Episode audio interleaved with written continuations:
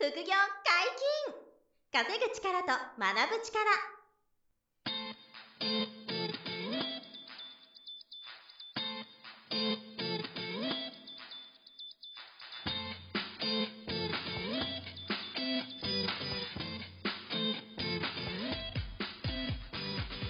この番組は稼げるようになりたいを叶える副業アカデミーの提供でお送りいたします。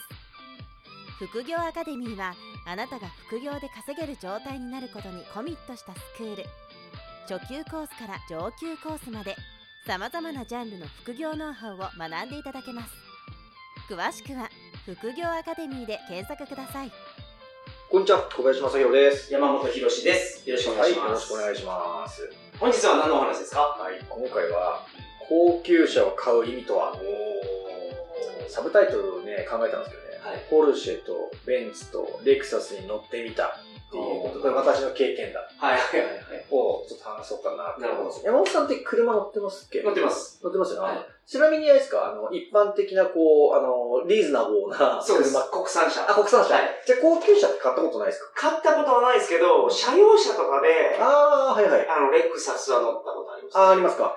で、海外でメルセデスは乗ったことありますけど、ベンツはある。はいポルシェないです。ポルシェない。ああ、なるほど。あのですね、最初にちょっと言い訳しとくと、はい高級車買うって結構あの賛否両論ありまして、おあの、例えば SNS とかだと、はいこう高級車乗ってるのって、まああの、たまにこうブランディングで出してる人いるじゃないですか。はいはい。で、あえてやっぱり、まあすごいですねって憧れる人と、はい。成金がって、あの、悪口言う人と、はいはいまあどっちもいるのもよくわかってるから、この話はね、その、ポッドキャストで流すから悩むんですけどね。はい。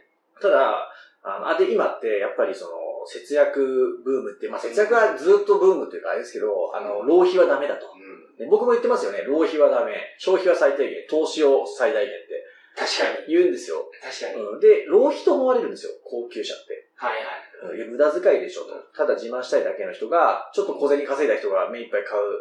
だってスピードはもう、そんなに出せないですもんね。そう そう。ベンツとかその速度はね300キロとか出ますけど、そんなの出しちゃダメなわけですから。ベンツ買った人だけ300キロ ないからね。そう。あの、ポルシェ買ったら280キロまで大丈夫。そういうのはないので。ないですから、そう。だから走れる車のスピードなんか決まってるし、はい。確かに自慢しただけだろうって思う人。も多いと思いますと。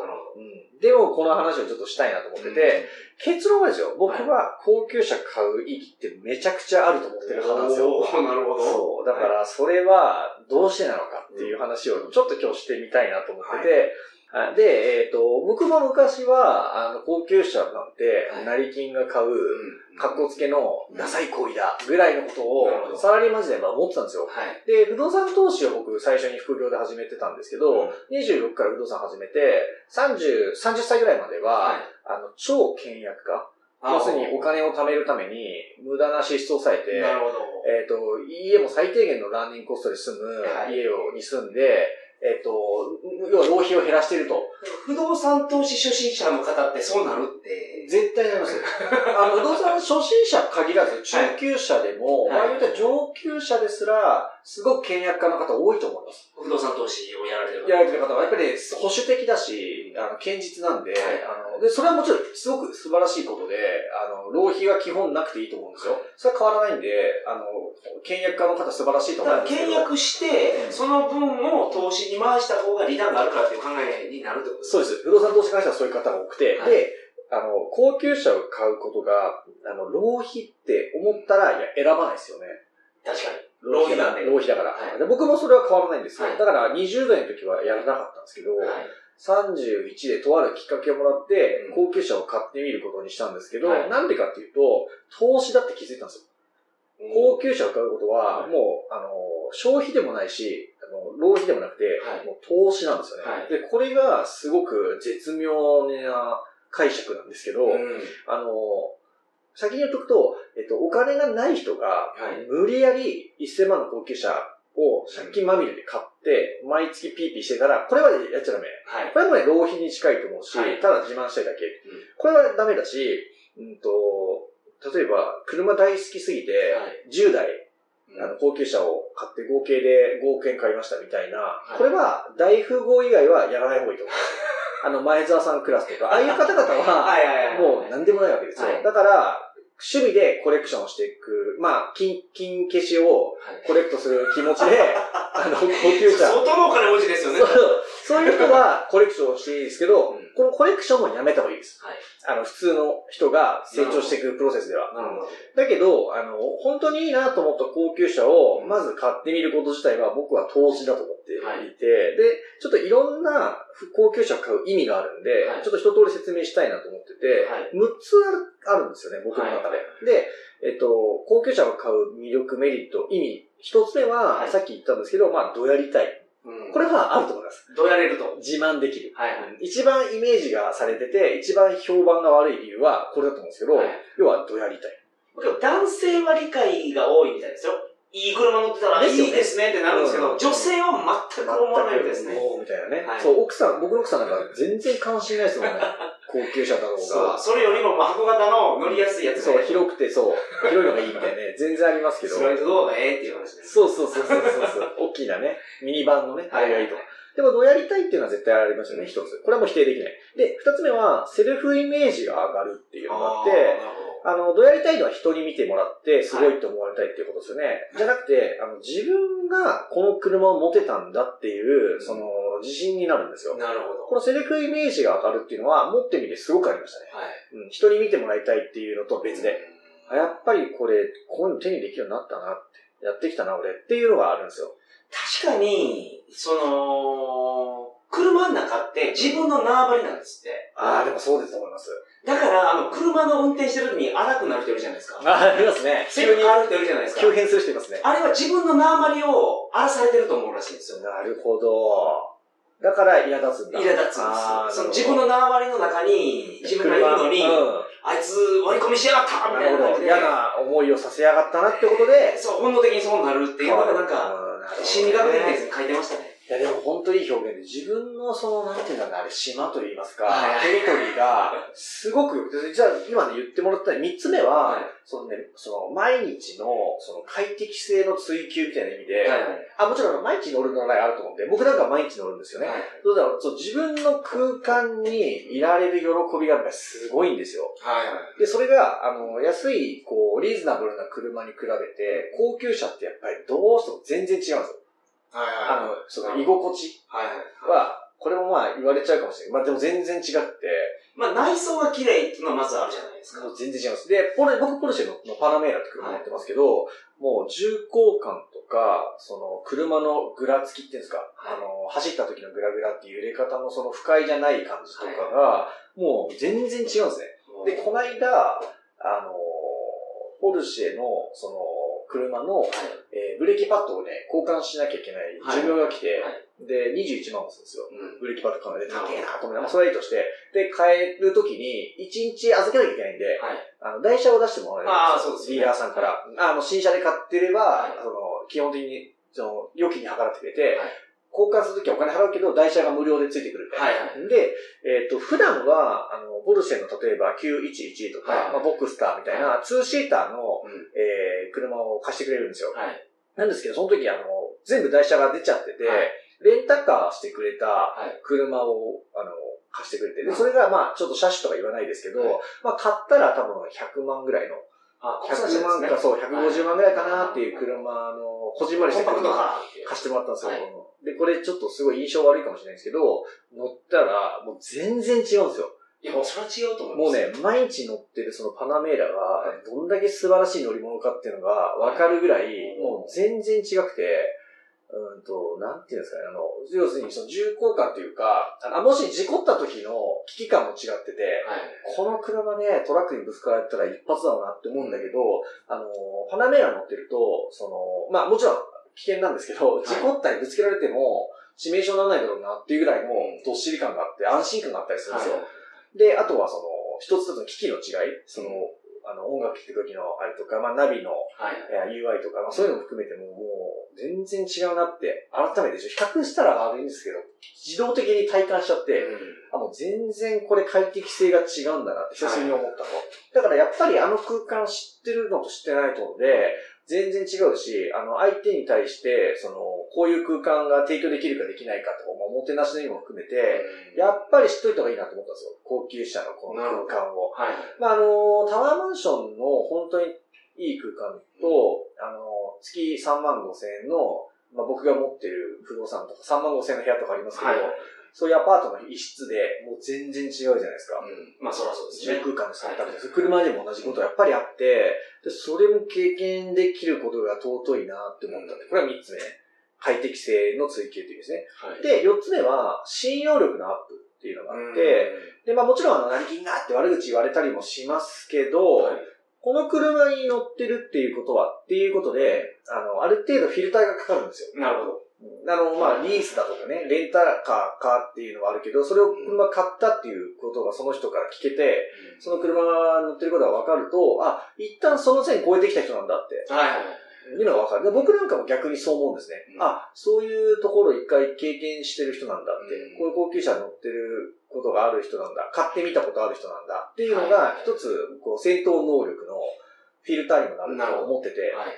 まあ、そこで差別するのかみたいになると思うんですけど、ただ一つの目安になる。まあ、えっ、と、東京大学にあの入ってる人がはいそう思われるのと一緒ですよね。うん、なるほど。うんあ、ポルシェ、ベンツ、まあ、レクサス、はいまあ、ランボルギーニとかになると、ちょっと乗り心地違いすぎちゃあれですけど、はいまあでも高級車乗ったことあるんだっていうことが、信用力のアップにつながり得るというのは、僕自身がもう何度もあって、はい。僕がそういう車乗ってたことで、あの、呼んでもらったイベントとか、なるほど。あの、もらったオファーとか、はいはい。と紹介してくれる人のレベルが上がったとかがめちゃくちゃあって、まあはいこれはタワマンも同じなんですけどね、タワマンに住み始めてから、あの、付き合う人が変わったことがあって、えーそれなんかすごくいいお仕事を紹介してもらったっていうのは聞いたことああ、あるそうですよね。過はい去に話したと思うんですけど、まあ、それが、えっ、と、人をその変えるきっかけの一つ、自分を変えるきっかけの一つが住まいを変えることなんですけど、まあ、これはちょっと別のテーマでまた話すんですけど、はいまあ、そういう、あの、住まいと一緒で車も、えー信用力アップにつながるっていうのがね、5つ目。あ、これ4つ目。4つ目ですね。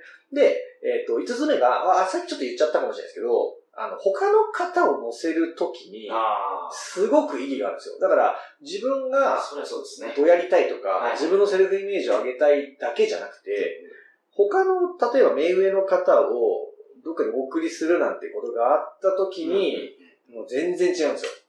こういう車に乗ってる乗ってないで。もうその営業の仕事やってる時に、車用車はコンパクトカーから、クラウン、レクサスだったんですけど、お客様を迎えに行くっていう時は、まあクラウンかレクサス借りてましたから。なりますよね。絶対そっちがいいですもん。間違いない。K で行くよりは、絶対にクラウンでね、行った方がいいし。いつもあの、拠点と拠点の移動もビッツで。ですよね。そうですよね。いや、でもそんなもんですよねはい。ビッツはビッツでもちろん小回り効くし、燃費いいし、いいはい乗り物ですけどね、もちろん。ただお客さん乗せてると乗せてる時はそれ。ですよね。だから、それで行くと、やっぱり、まあ、いい車だなと思います。思いますよね。はいそれこそ相手へのリスペクトとか、はいあの思いやりにもなると思ってて、だからそういう時も高級車買っといてよかったなってすごく思ったり、はい。乗せることがあるんで、いろんな人をね。それはすごく思うっていうのが、まあ5つ目ですね。はい。で、6つ目が節税なんですよ。おおそれの効果あるんですか？そう。これがすごく大事で、はいえっと、まあ、車はもちろん全部、あの、節税効果あるんですけど、やっぱり高額なんで、はいその利益が出て結果出した経営者とかがはい高級車買うのはなんでかっていうと、あの、償却が取れるんですね。あの、原価償却が取れる。それは会社のものとして、そうでですよね。会社として買うんです。あ、うんそれもだから今日お伝えしたいんですけど、はい個人で買うことができるのと、会社で買うことができる。特はに会社で買う高級車ってすごく意義深いんですよ。今日言ってきたこの6つ全部あるんですけど、あの、特に、えっ、と、こう法人で利益出てる社長が高級車買うのは、これ節税の効果があるんですよ。はい。だから、あの、すごい有名な大家さん、もうはい何十億とか投資してる大家さんが、車めちゃめちゃ持ってたりするのは、まあ、コレクションしたいっていうこととか、あの、どうやりたいもあるでしょうけど、節税の意味もあるんですよね。要するに、償却が取れるから。はいで、新車で買うの、買うと、まあ、えっと、5年間 ?5 年の償却とか、まあ、決まってるんですけど、で、えっと、2年落ちで買うと、すごい短い機会で償却取れて、節税がめちゃめちゃ効果大きいとかあるんで、ええそんなんそうなんですよ。だからわざと、あの、2年落ちとかで買う人もいますけど、はいまあ、こういうその節税の意味もあって、買ってるんで、だからさっき僕が言った信用力アップの話で、あ、この人、会社でこの高級車買ってるなっていうのは、はい。その、あ、そういうの買えるレベルになってるんだなっていうのが一つあるのと、あ、ちゃんと利益が出て節税で圧縮するっていう感覚がある人なんだなって思うと、はいやっぱり信用力があるんですよ。そこも含めたら、その、高級車を1台、えっ、と、余裕、買える力のある人はですよ、あの、もうピギリギリ PP で買うのはダメですけど、はいあ全然余力がある中で買っていく人っていうのは、あの、今日言ったこの6つのメリットがあって、高級車1台持つ分には、あの、すごくいい投資だなとなるほど。思うんですね。はい。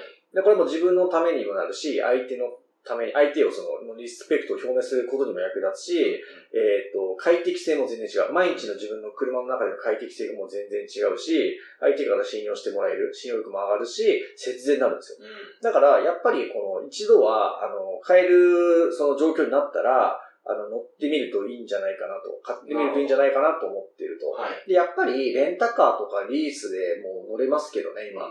ただ、やっぱりね、その、自分が持ってみたのと、他のところのものを借りてるだけっていうのとやっぱ違うんで、はい。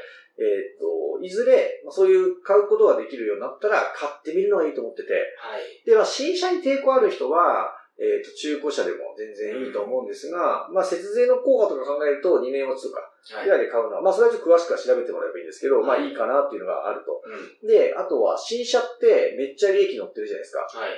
だから、投資家って嫌なんですよ。めちゃめちゃ利益取られて、うん。新車で買うの嫌だって思うんですけど、ただ、新車で買う良さっていうのもあって、はい。で、これは、その、ディーラーさんの、えー最高のサービスを受け受けられるんですね。はい。だからその、その最高レベルのホスピタリティみたいな経験ができるから、やっぱり自分のビジネスにも、あの、すごい役立つ。はい。こんなに丁寧にやってくれるんだとか、あと僕、レクサスはまだ買ったことないんですけど、あの、なんか買おうかなと検討して、まあ、ベンツとかレクサスに最近試乗してるんですよ。はい。で、レクサスがすごいのは、あの、オーナーズデスクみたいなのがあって、あ、だからこの間一回乗られたって言ったんですけど、はいあの、24時間、その、相談できるオーナーズデスクがあって、まあ、クレジットカードの、あの、ブラックカードみたいな一緒で、オーナーズデスクがあって、いつでもあの、行き先とか、はい。この辺なんかこういう店あるとか、うん全部調べてくれたりとか、はあの、そういうあの、サービスがあって、これが、まあ、新車か、えっ、と、認定中古車はい。じゃないと、そのサービスがついてないんですよ。なるほど。で、あの、本当に安いはい、レクサスと無縁の中古屋さんでレクサス買ってもは、いそのサービスがないんですよ。はいはい。そういうのもやっぱり経験したら違うだろうなとうん思うから、どうせ買うなら新車か認定中古車のお店で買うといいかなってやっぱり思います。多少利益取られても。はい。でその利益は、その投資だと思って払っちゃった方がいいとすら僕は思ってて、はいあの、ただただ安く買うだけじゃ、その体験とか視野は、はい。視座は手に入らないんで、なるほど。だからそこは少しお金で買ってもいいかなって、あの、個人的にはちょっと思ってますね。レクサスは特別すごいです。あの、それが。レクサス出始めの時、なんか買った方はなんか、レクサスのドライバーもらってましたよ。へレクサスのマークドライバーってあの、ゴルフドライバーゴルフの。はいああ。でもなんか、これレクサスのやって言って。そんなんあるんあ、ですかでもなんかそういう、なんていうんですか、あの、記念品みたいのはいは、結構、ポルシェとかもありますね。うんなんかあの、名刺入れのホルダーとか、はあの、その時その時でこう、記念品みたいなのくれたりい。とか、はで、それがちょっと嬉しかったりはね、うん確かにあると思いますね。で、えっと、ベンツはもちろん乗ってみたりするんですけど、はいかっこいいなっていうふうにもちろんありますよね。あの、はいあと誰もが知ってるブはいランドなんで。で、ですけど僕的にちょっと残念だったのが、はいあの、オーディオの機能がはいベンツってめちゃくちゃ削られてて、い。もう Bluetooth だけ。そう、はい今後全部そうなってると思うんですけど、ベンツは特別、うんあの、Bluetooth で、そうそう、iPad とかはい iPhone で飛ばして聞いてくれと。で、えっと、その場で CD 入れたり、はい。DVD 入れたり、ブルー、ブルーレイはどの車も今ないですけど、はい。DVD は、あの、ベンツは基本的にないんですよね。えあのー、えっと、S クラスかな、はいはい。ベンツの結構一番上のグレードのうん。S クラス乗った時にやっぱなくて、はい。で、僕って子供が一緒に乗るじゃないですか。はい乗るんで、あの、DVD ではいお母さんと一緒とか流すんですよ。そうですよね。あの、渋滞の時、それがあると本当に助かりますね。全然違う。